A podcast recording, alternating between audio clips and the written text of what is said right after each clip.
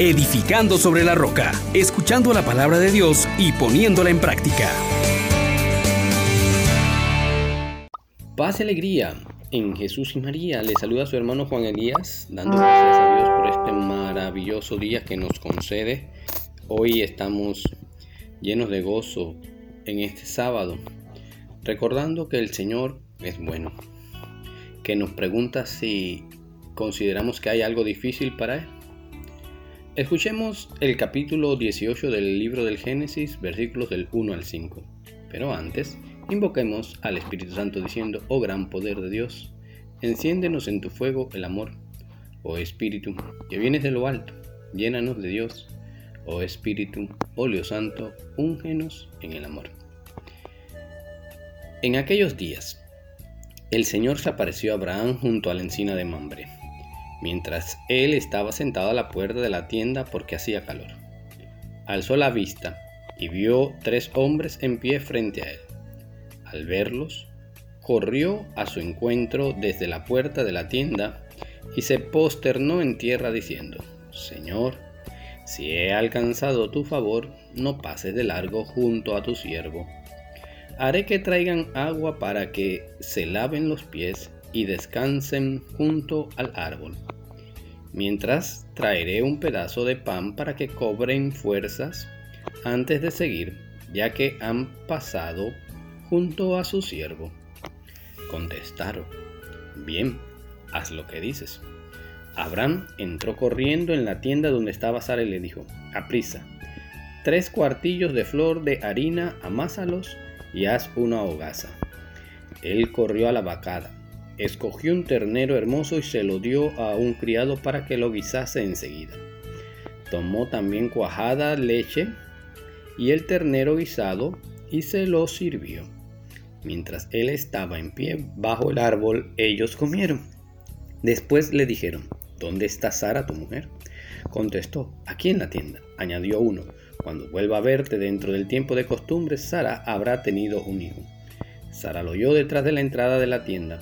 Abraham y Sara eran ancianos de edad muy avanzada, Sara ya no tenía sus periodos.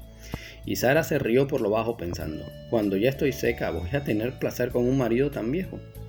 Pero el Señor dijo a Abraham, ¿por qué se ha reído Sara, diciendo de verdad que voy a tener un hijo yo tan vieja? ¿Hay algo difícil para Dios? Cuando vuelva a visitarte por esta época dentro del tiempo de costumbres, Sara habrá tenido un hijo. Pero Sara lo negó, no me he reído porque estaba asustada, él replicó, no lo niegues, te has reído. Palabra de Dios. Te alabamos, Señor. Hermanos, hoy en este episodio vemos elementos sumamente interesantes. Primero, nos salta a la vista la disponibilidad de Abraham y la servicialidad y su generosidad.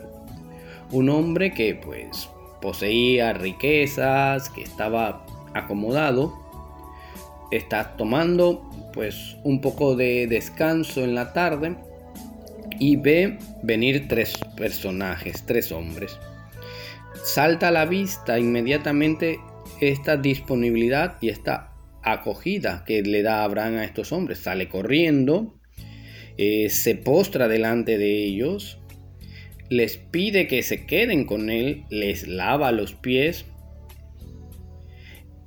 y trae también entonces un pedazo de pan, organiza para que le preparen algo de comer, un ternero y todos estos elementos de, bebida y de alimentación. Miramos pues a esta primera parte, este servicio, Abraham lo hace como un siervo se queda de pie frente a ellos viéndolos comer, les atiende, les cuida y también nosotros estamos llamados en primera instancia también a ser acogedores. El texto de la palabra de Dios dice que muchos, sin saberlo, han acogido ángeles.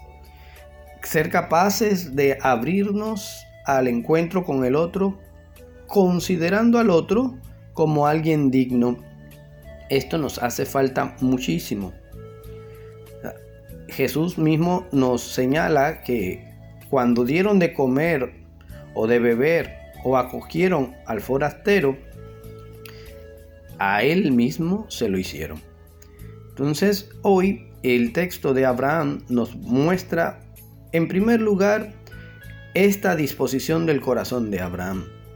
Un hombre que sabe ser acogedor, que es disponible al encuentro con el otro, que es interesado por el bienestar del otro.